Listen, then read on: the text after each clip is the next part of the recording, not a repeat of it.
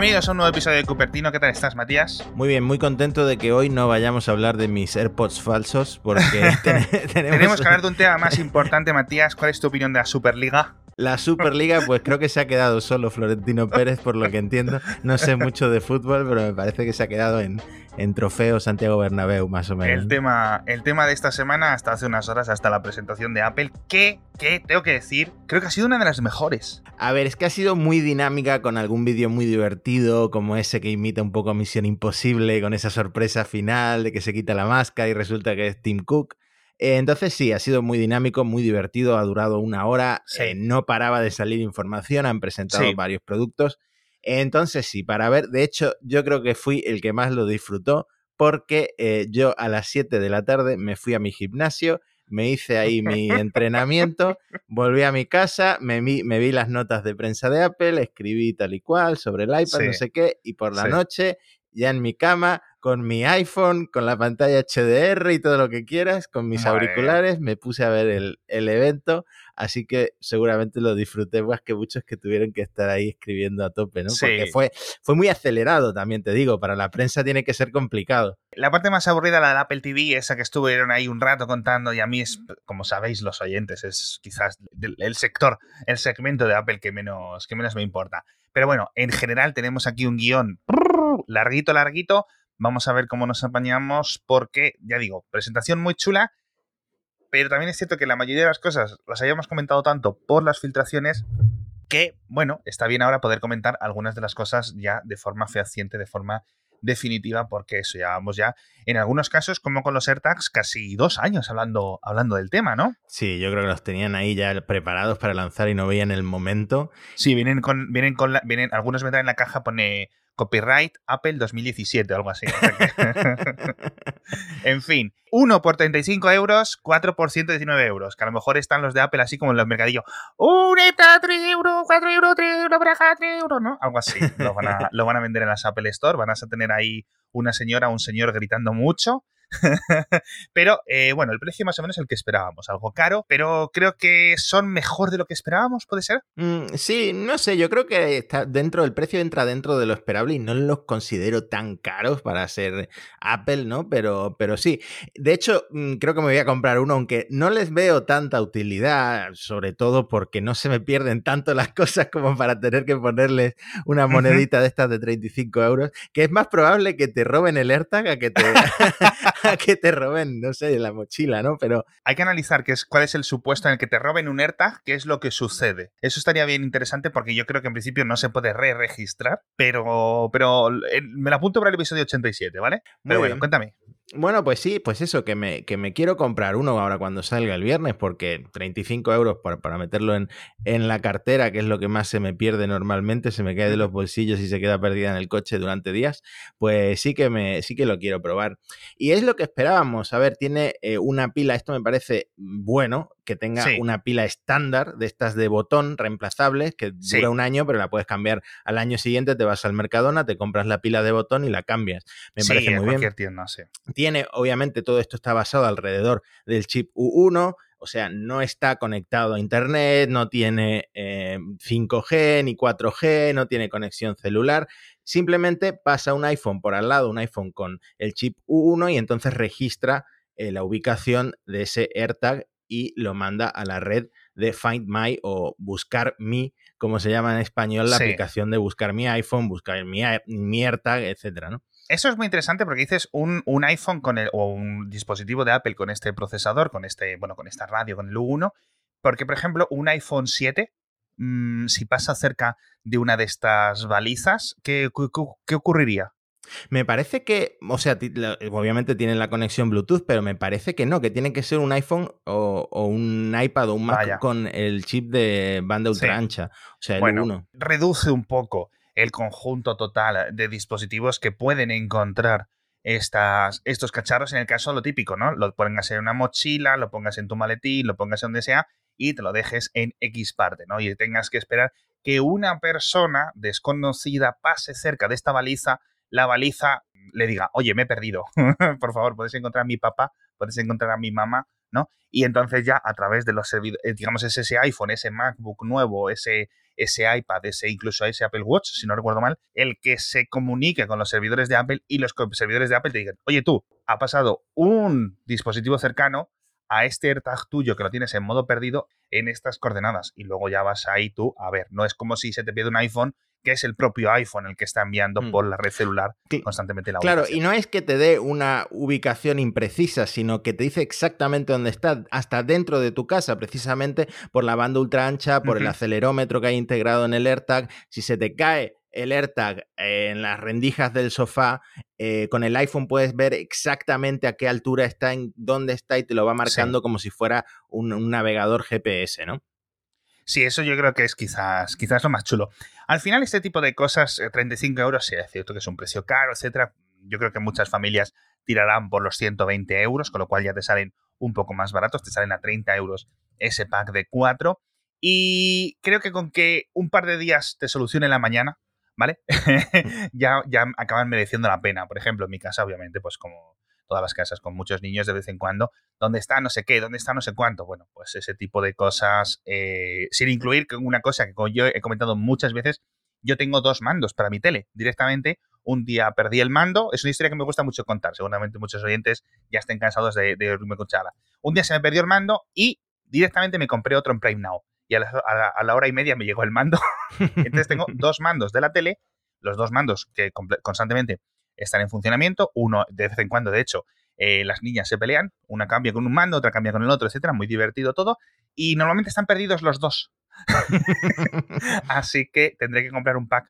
Porque ya digo, me parece, me parece muy interesante. Yo creo que acabaré comprando, no creo que el pack, pero por lo menos uno para, para ir empezando. Hmm. De todas formas, cuando activas el modo perdido, no solo, digamos, empieza a emitir la baliza por NFC y lo puede detectar, en este caso sí, cualquier iPhone, sino también cualquier teléfono Android con NFC, ¿no? Claro, acercas el teléfono con NFC al, AirTag y te dice que está en modo perdido, que lo ha perdido tal y cual. Sí, es, eh, quiero, quiero hacer una diferenciación, que a lo mejor me, he excedido. No es que el, un teléfono Android, un iPhone viejo, lo detecte a través del NFC. El NFC es, como su propio nombre indica, eh, de campo muy cercano. Es decir, no vas a pasar tan cerca como para que te diga, oye, tú, estoy aquí, un, hay aquí un, un. En ese caso ya casi lo estarías viendo, ¿no?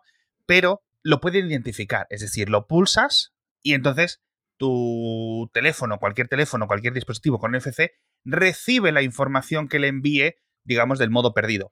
Comunicar con Matías en tal email o tal número de teléfono, ¿no? El, digamos, el texto que tú le digas en el modo perdido. Eso sí funciona con iPhones viejos, con teléfonos Android eh, o a través de NFC estándar. vale, vale, Pero el AirTag en sí solo se puede configurar con un iPhone. Eh, Y un tema al que Apple le dio mucha importancia, porque realmente la tiene, es el de la privacidad, porque estos AirTags tienen integrados un altavoz y empiezan a sonar con el movimiento cuando los lleva una persona que no es el dueño del AirTag. Es decir, tú le pones un AirTag Mm, en el bolso a, tu mujer. en el bolso. No quería poner ese ejemplo. Ponlo, ponlo, ponlo, vayamos, vayamos a él.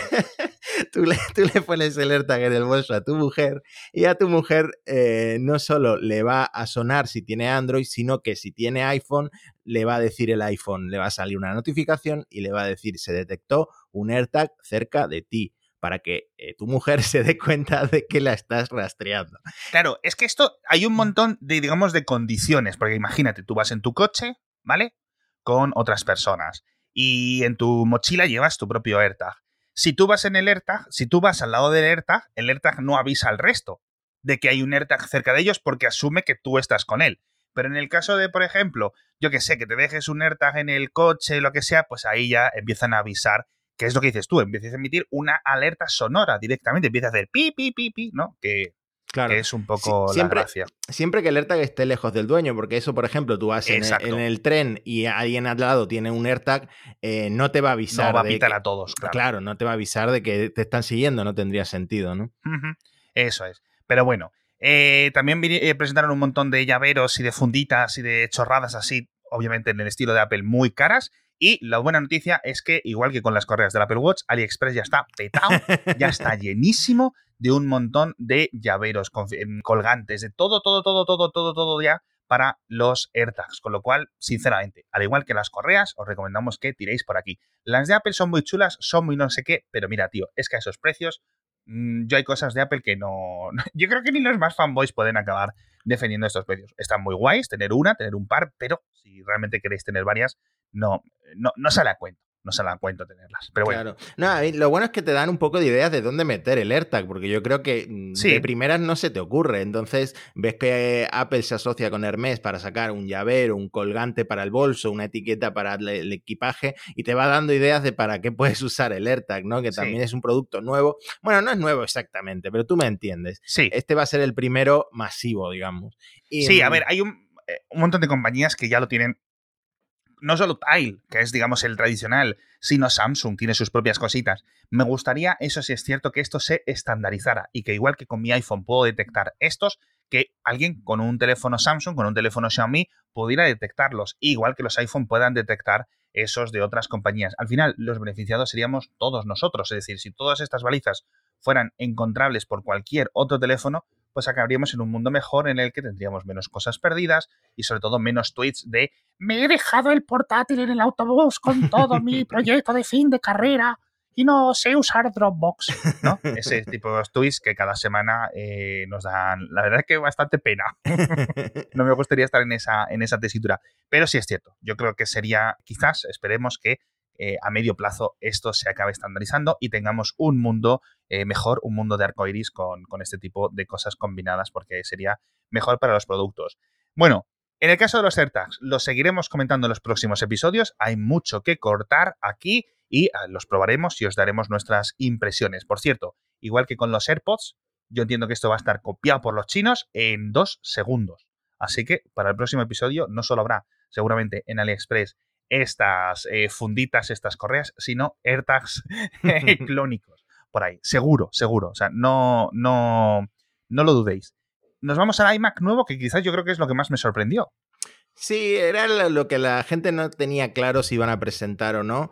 Y, y lo que se sabía era que si presentaban un iMac iba a ser eh, pues un modelo que incluso le llegaron a llamar iMac Air, llegaron a especular que, le fueran a llamar iMac Air, pero básicamente es el reemplazo del iMac de 21 pulgadas que pasa a ser de 24 pulgadas, que pasa a la plataforma de Apple Silicon con el chip M1 y que no es todavía el modelo más caro del iMac, ni tan potente como los que llegan a tener el Intel i9, etcétera, sino que es el modelo, como tú dices, de oficinista, de, recepcionista, ¿no? Como tú le llamas siempre, el iMac para lucir en, en la recepción de una empresa. Sí, y sobre todo porque ahora hay muchas, muchas diferencias. Digamos que sí, se ha sacado este modelo de 24 pulgadas, pero entre los diferentes precios hay cosas muy interesantes que yo en la presentación no me enteré y que ha sido ya leyendo la documentación que hay un montón de diferencias y un montón de cosas que el, modelo más barato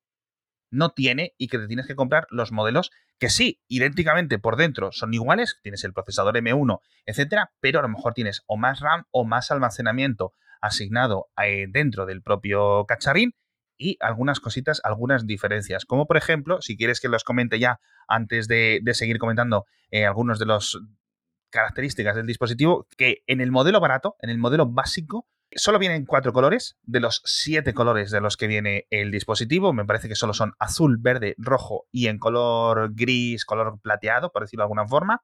Si quieres el amarillo, si quieres el naranja, si quieres el violeta, tienes que irte a los modelos caros. También el modelo barato viene solo con dos puertos Thunderbolt, es decir, se acaban los cuatro puertos en esos iMac.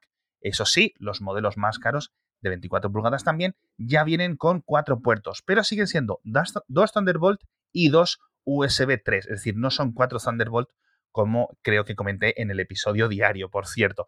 Y la última noticia es que, o la última diferencia, mejor dicho, es que en el modelo barato viene con un teclado inalámbrico muy similar al que tienen hoy en día, también sin retroiluminar, pero sin una función nueva que han añadido que es el Touch ID incorporado en el propio teclado, que creo que es la primera vez que funciona Touch ID de forma inalámbrica.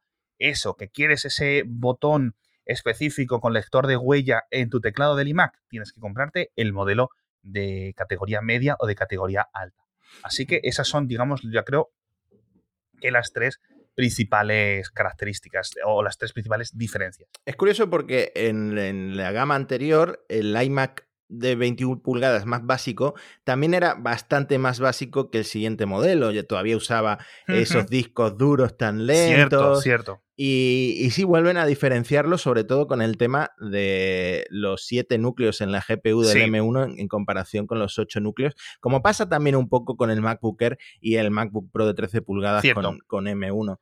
Pero bueno, el precio yo creo que está bastante bien en España, aparte de 1.500, eh, bueno, de 1.450 euros para el modelo que tú comentas, el básico, y 1.670 euros para el siguiente, ese modelo ya completo con más puertos, etcétera. Me parece, la verdad, un precio mm, razonable de, para acceder a un Mac que viene con una pantalla espectacular, 4,5K, 24 pulgadas, pero que ya digo, yo creo que Apple tiene todavía bajo la manga ese iMac, quizá le llamen iMac Pro, con la siguiente iteración de Apple Silicon, quizá con el M1X o con el M2, que yo creo que presentarán a finales de año o incluso el, año que viene y que vendrá en color negro, porque hay una cosa que no hemos comentado, es el tema de los colores. Eh, amarillo, naranja, violeta y azul, verde, rojo y plateado. O sea, no hay negro el frontal en blanco, que esto es una cosa que se discutió bastante en Twitter, porque ya habíamos dejado atrás los iPhones y los iPads con frontal, el marco en blanco, y habíamos pasado al marco negro, pero claro, si haces los iMacs de estos colores pastel que, he comentado, eh, el frontal en negro igual no encaja tan bien como el, el frontal en blanco, ¿no? Ya. Bueno, no lo sé. Yo a nivel estético hace tiempo que no miro una pantalla, digamos, que tenga los marcos en blanco. Sí es cierto que Apple era mucho de hacer este tipo de cosas en el pasado, no solo con los iPhone, sino específicamente con los Mac. Aquellos MacBook de plástico blancos tan populares hace 15 años, seguramente, más o menos. Eh, ¿Qué más cosas eran? Los iMac originales, todo este tipo de cosas que venían, claro. Al fin y al cabo, tener un marco negro es siempre lo más común podéis ver cualquier monitor, cualquier televisor, etcétera, no vienen con marcos muy raros ni con cosas estrafalarias, porque el negro te sirve como de frontera con el contenido que no es el propio monitor. Así que bueno, estas cosas blancas os pueden chocar un poco al principio, pero tampoco creo que sea una cosa, una cosa muy excesiva. Quizás lo más relevante, Matías, y al menos lo que más me sorprendió a mí durante la presentación, es el grosor, que es completamente plano, es básicamente un iPad gigante, ¿vale? de 11,5 milímetros, es decir, de 1,15 centímetros. Muy, muy, muy, muy fino, gracias obviamente a que ocupa cero. El, el, M1 ocupa muy poquito, la placa base, etc. Yo fíjate que creo que ocupan más los altavoces que lo crees, la electrónica principal del cacharrín. Y es tan fino que no puede tener el Ethernet. El Ethernet se lo han llevado a, la, fuente de alimentación, que la fuente de alimentación también la han sacado, por cierto. Esto es una cosa que cambia con respecto a los anteriores iMac. Ahora tenéis que tener el ladrillito por fuera del iMac, ya no simplemente le sale un cablecito, pum, pum, pum, pum, pum, y a la corriente, no, va un cable a la caja, a la fuente de alimentación y de la fuente de alimentación a la corriente. Bueno, pues en esa fuente de alimentación también va el puerto Ethernet.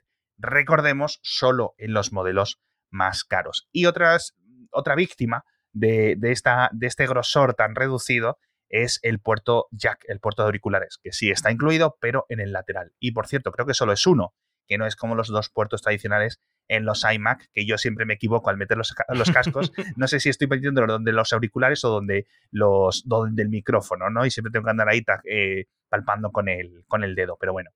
Sí, es que de hecho no cabía un jack, eh, eh, por lo fino que es la caja del iMac, eh, el jack suele ocupar unos 14 milímetros de profundidad y el iMac tiene 11 milímetros, como comentabas tú. Es, más, es más fino, leía por ahí. Eh, o sea, es como la mitad de un iPod de esos de 30 gigas de, los que ¿En serio? Sí, es prácticamente la mitad. Y, lo, más sorprendente, y de hecho Apple como que incluso presumía explícitamente de eso en la presentación, es que está prácticamente vacío, por decirlo de alguna forma, porque toda la tecnología, toda la placa, los altavoces, todo está en la franja de abajo, que sigue estando, que sigue siendo la franja reconocible, la, la barbilla, como le llaman, del iMac, pero a la que le han quitado la manzana que bueno, me parece bastante lógico. Mejor, mejor. Yo estoy cansado ya de manzanas. Exactamente. Y ya tiene otra manzana. ya tiene otra manzana atrás. Entonces, es, eh, volvemos a lo que pasó un poco con el Mac Mini, a que estamos con un ordenador que está semi vacío, porque toda la parte de la placa, el procesador M1, eh, como necesita tan poca mm, ventilación, el M1, etcétera. Que tiene ventiladores, eso sí lo tenemos que decir, no es puramente disipación pasiva, tiene unos ventiladores que apenas se usarán según Apple, pero ahí están. Sí, muy silenciosos, dice Apple, que no se percibe el sonido, eh, pero el resto es la pantalla. Entonces, claro, es el primer ordenador diseñado en torno al M1, pero Apple ha decidido dejarle esa barbilla para toda la tecnología en lugar de que el frontal ocupe, o sea, la pantalla ocupe todo el frontal. Que bueno, habría, sido una decisión válida, pero se han quedado con este diseño tan encarece, encarece el producto, tienes que andar haciendo un montón de historias, los altavoces ya van por otra parte, digamos que bueno, quizás, quizás, quizás, quizás ese iMac Pro que comentabas tú con una pantalla quizás de 28, de 30, de 32 pulgadas con más resolución o con lo que sea, venga más con este estilo, ¿no? Que sea básicamente como una Apple XDR display de estos de no sé cuantísimos miles de euros, pero con un M1 ahí puesto mm. con pegamento y a la palante, ¿no? Y digan, mira, aquí tenéis el, el iMac 6K o como, o como se quiera decir. Una cosa muy interesante, que acabo de abrir yo aquí una pestaña para mirarlo, este iMac es más fino que el iPad original. Increíble. El iPad original, lo estoy mirando aquí, 13 milímetros de grosor, este 11,5. Mm. Qué absoluta puta locura, tío. No sé si viste la que ahora hablaremos del iPad Pro, la comparación que hicieron casi al final de la, de la keynote eh, del iMac visto en lateral y el iPad Pro en lateral con el Magic Keyboard incorporado, que prácticamente tienen el mismo perfil, o sea que el lenguaje de diseño, como se dice, es prácticamente el del iPad Pro. Sí, Sí. Que por cierto, hablando del iPad Pro renovado, eh, no me quedó claro si. Eh, entiendo que renovaron también el de 11 pulgadas, pero no le dieron ni media atención durante la presentación. Básicamente se centraron en el nuevo de 13 pulgadas con ese vídeo de, la misión imposible, en la que yo creo que fue el momento más sorprendente de la presentación, en la que se veía a un espía, a un ladrón, ¿no? Colarse dentro de las instalaciones de Apple, sacarle el M1 a un Mac y ponerlo dentro de un iPad Pro. Y luego se quitaba la careta y veíamos todos que era el amigo, el amigo Tim Cook. Con lo cual, iPad Pro abandona los procesadores, los chipsets A y se pasa a la serie M. De nuevo, han sido muy, muy explícitos con que el hardware del último iMac y el hardware del último iPad es el mismo, básicamente, el mismo procesador M1, con la misma RAM, con la misma GPU, eh, y estamos todos como muy expectantes, que siquiera ahora comentaremos de qué van a presentar en la WWDC para igualar el software, que es por donde cogea el iPad, porque todavía no hay ciertas aplicaciones de corte profesional. Eh, pero Hay un montón de funciones que faltan, es decir, tienes un procesador que está ultra desaprovechado con iPad OS, ¿sabes? Ya no es que no tenga, es que por tener no tiene ni la salida de monitor externo bien hecha, no tiene un sistema de usuarios que dices tú, madre mía, ¿sabes lo que me refiero? Hay un montón de cosas chulas, pero que cuando lo pones al lado, que sí, que es un producto muy potente, que no sé qué, no sé cuánto, eh, comentaremos los precios, etcétera, pero como en otras ocasiones que han presentado nuevos iPad Pro comentábamos, me da un poco de miedo repetirme en cuanto empiezas a sumar que si el Pencil, que si la funda con teclado, que si no sé qué, no sé cuánto, eh, ostras, eh, depende de la configuración, a lo mejor te estás dejando 2.000 euros. Hmm. Que ya empieza a doler, pero bueno. Bueno, pero que por cierto, que eh, ¿por qué le dieron importancia al de 12,9 pulgadas? Que no es que el de 11 no se, no se haya actualizado. Los dos han pasado a la plataforma mm, del M1, ¿no? Al chip M1. Los dos se han renovado en hardware, en, RAM, en, capacidad máxima de almacenamiento. Los dos ahora pueden tener opcionalmente 5G. De nuevo, igual, igual que con el iPhone 12, el 5G de, la banda milimétrica solo disponible en Estados Unidos. Por ahora, eh, en España tenemos que conformarnos con el 5G mm, más lento, entre comillas, pero que de todas formas, mm, yo aquí en Málaga no he pillado 5G todavía.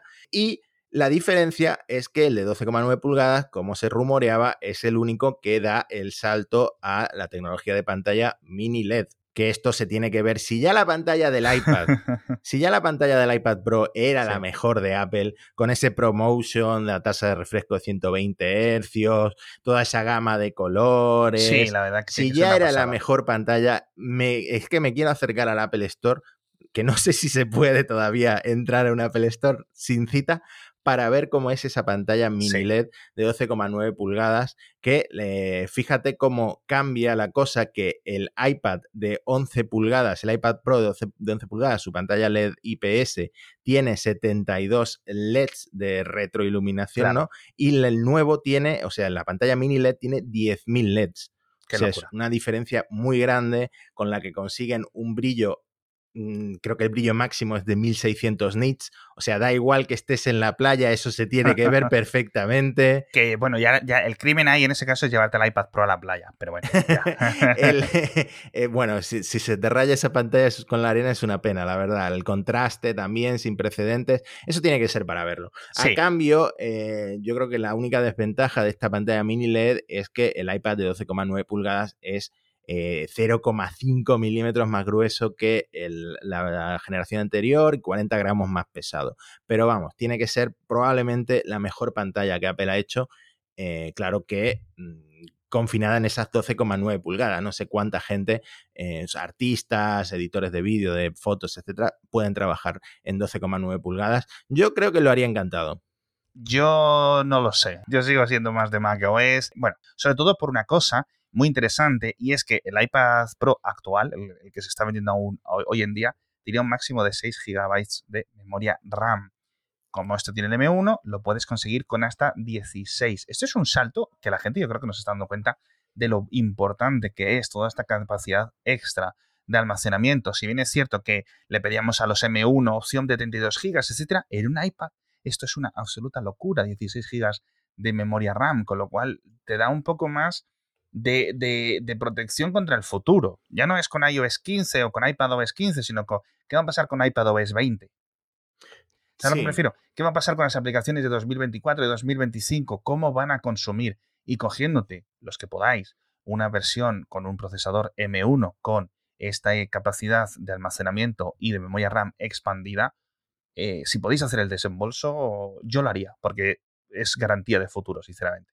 Sí, la RAM siempre ha sido la limitación del iPad, bueno, también del iPhone. Es una limitación de la que Apple casi nunca habla porque es que ni siquiera menciona cuánta RAM llevan sus dispositivos. Esto se sabe porque por las especificaciones del M1, pues tiene que tener tanta RAM para eh, tanto espacio, tanto, tanto memoria flash, digamos. Entonces, claro, eh, los modelos base, los que van de 128 a 512 GB de almacenamiento interno, son los que tienen 8 GB de RAM y los que ya cuestan bastante más caros eh, van de un terabyte o dos terabytes son los que tienen 16 gigas de RAM.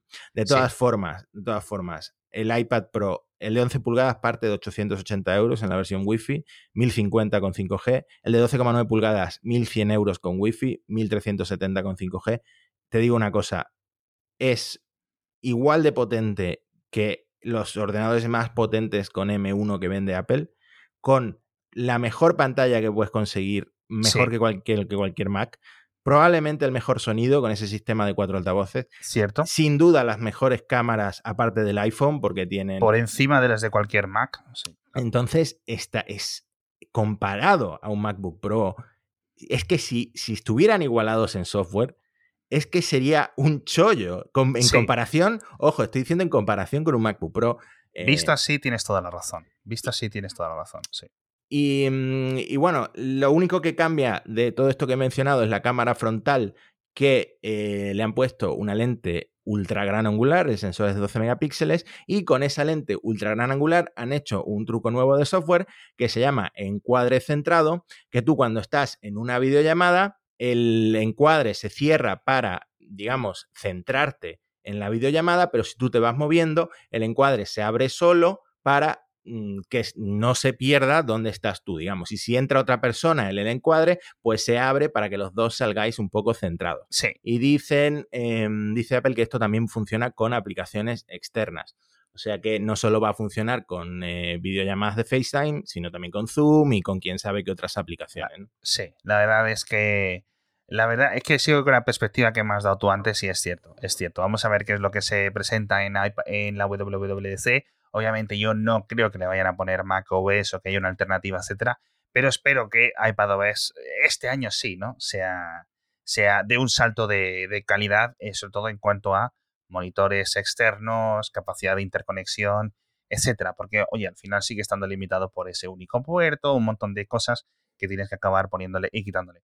Eh, como última nota, quizás el Apple Pencil no lo han tocado, sigue siendo el mismo que antes, hasta donde yo sé. Hmm, sí, pero ahora reconoce español eso del, creo que se llamaba Scribble o algo así. Sí, pero ah. eso ya estaba en la beta, creo, de 14.5. Hmm. Así que chulo. Y las Smart Cover y todas estas cosas siguen siendo las mismas, con lo cual... Nuevos eh, colores.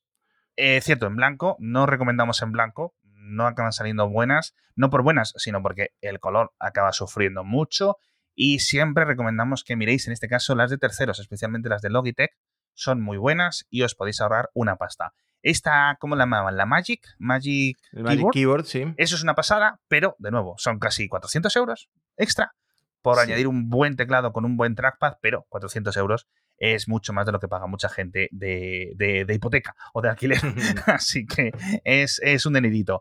Eh, como última nota, quizás podemos comentar si quieres el Apple TV, bueno, yo estoy muy contento porque yo uso mucho el Apple TV, pero odio el mando del Apple TV porque el panel táctil, yo qué sé, cualquier cosa, tiene los dedos mojados o lo que sea, el panel táctil es, es realmente odioso. Y ahora como que han dado un paso atrás, volviendo al, diseño que tenía antes el, el, Apple, el mando del Apple TV, el Siri Remote, pero al mismo tiempo le han integrado una especie de rueda parecida a, la de los eh, iPods, ¿no? Que tiene su sensibilidad táctil, pero también tiene su clic. O sea, estoy seguro de que va a ser mucho mejor porque es mucho más sensible. Y luego, el, o sea, es mucho menos sensible que el panel táctil. Y luego, pues el tema de que le han actualizado el procesador a A12 Bionic, pero tampoco creo yo que el Apple TV de repente tenga juegos para para convencer a, los más gamers, ¿no? Pero bueno, está ahí y seguramente tenga eh, su utilidad para reproducir pues vídeo Dolby Vision, HDR, 4K más de, alta mm, frame rate, ¿no? Sí. A ver si lo podemos probar, pero bueno, eh, del Apple TV nuevo lo haremos en, en, próximos episodios, sobre todo el tema este del thread, este protocolo de comunicación interna, de comunicación local que ya puso Apple en el HomePod mini y que es bastante curioso. Quiero comentarlo, pero hay que, hay que dedicarle sus, sus minutos en el podcast, así que lo haremos en el próximo episodio. Y por cierto, este nuevo mando, no sé si lo acabas de comentar, no tiene el U1, con lo cual eh, no te viene incorporado con esta con este AirTag. y mira que se pierde fácil en el sofá ese mando, ¿eh? se pierde totalmente. muy fácil es que eh, yo lo veo un impuesto, el AirTag con el Apple TV. Te tienes que comprar el Apple TV y el AirTag, porque es que si no, el mando lo vas a acabar perdiendo o, se lo vas a poner al resto de mandos de tu casa, con lo cual hubiera estado muy guay, hubiera sido un gran detalle por parte de Apple que este lo tuviera incorporado. Tampoco creo que cueste mucho un chip de esos, pero bueno, tienen que hacer la, la puertita, por decirlo de alguna forma, ¿no? La tapa para la pila, tienen que hacer un montón de cosas. Joder, pero hubiera sido un detallazo. A mí el Apple TV no me interesaba hace 10 años, no me interesa ahora, la verdad, y soy, soy una persona completamente escéptico con este, con este dispositivo y sobre todo con la constante mejora de, las, de los televisores inteligentes de un montón de compañías y ahora sobre todo con el AirPlay que está disponible en casi todos los televisores inteligentes relativamente modernos. Apple TV Plus está disponible en casi todas partes, con lo cual cada día de verdad le veo menos sentido pero mm, sí que entiendo que hay muchos de los oyentes que, mm. que esto es lo único que querían casi de la presentación. Sí, y que es bastante más caro que un Chromecast o, que un, ¿cómo se llama el nuevo? Google TV, no, no, me acuerdo cómo se llama el nuevo, pero es que, y los Fire TV de Amazon, etcétera, etcétera, los de Xiaomi, es bastante más caro que esas alternativas. Sí. Pues con esto nos despedimos. Como habéis visto, no hay un patrocinador. Bueno, quizás este podcast esté patrocinado por los AirTags, porque seguramente os hemos dejado con las, con las babas fuera de tanto, de tanto recomendación. Así que en el próximo episodio comentaremos todo este tema de thread, algunos detalles más de los AirTags, hablaremos de casos hipotéticos, comentándonoslo si queréis, qué pasaría si, no sé qué, ¿no? Alguna duda que tengáis vosotros e intentaremos responderlo. Van a tardar un montón de estas cosas en llegar a algo, es decir, no todo se va a lanzar ya, de hecho creo que la mayoría son lanzamientos para mayo, así que vamos a tardar un tiempo en verlo, en probarlo, en ver las reseñas de otros medios quizás que lo prueben antes que nosotros Y en el próximo episodio también comentaremos los rumores que siguen ahí con el iPhone 13. También hablaremos de muchas, muchas, muchas más cositas. Eh, muchas gracias a todos los oyentes por estar ahí, como siempre, otra semana más escuchando Cupertino. Muchas gracias, Matías. Gracias a ti. Y nos vemos la semana que viene, como os decía, con más cositas, siempre, como siempre, muy interesantes. Hasta la próxima. Hasta otra.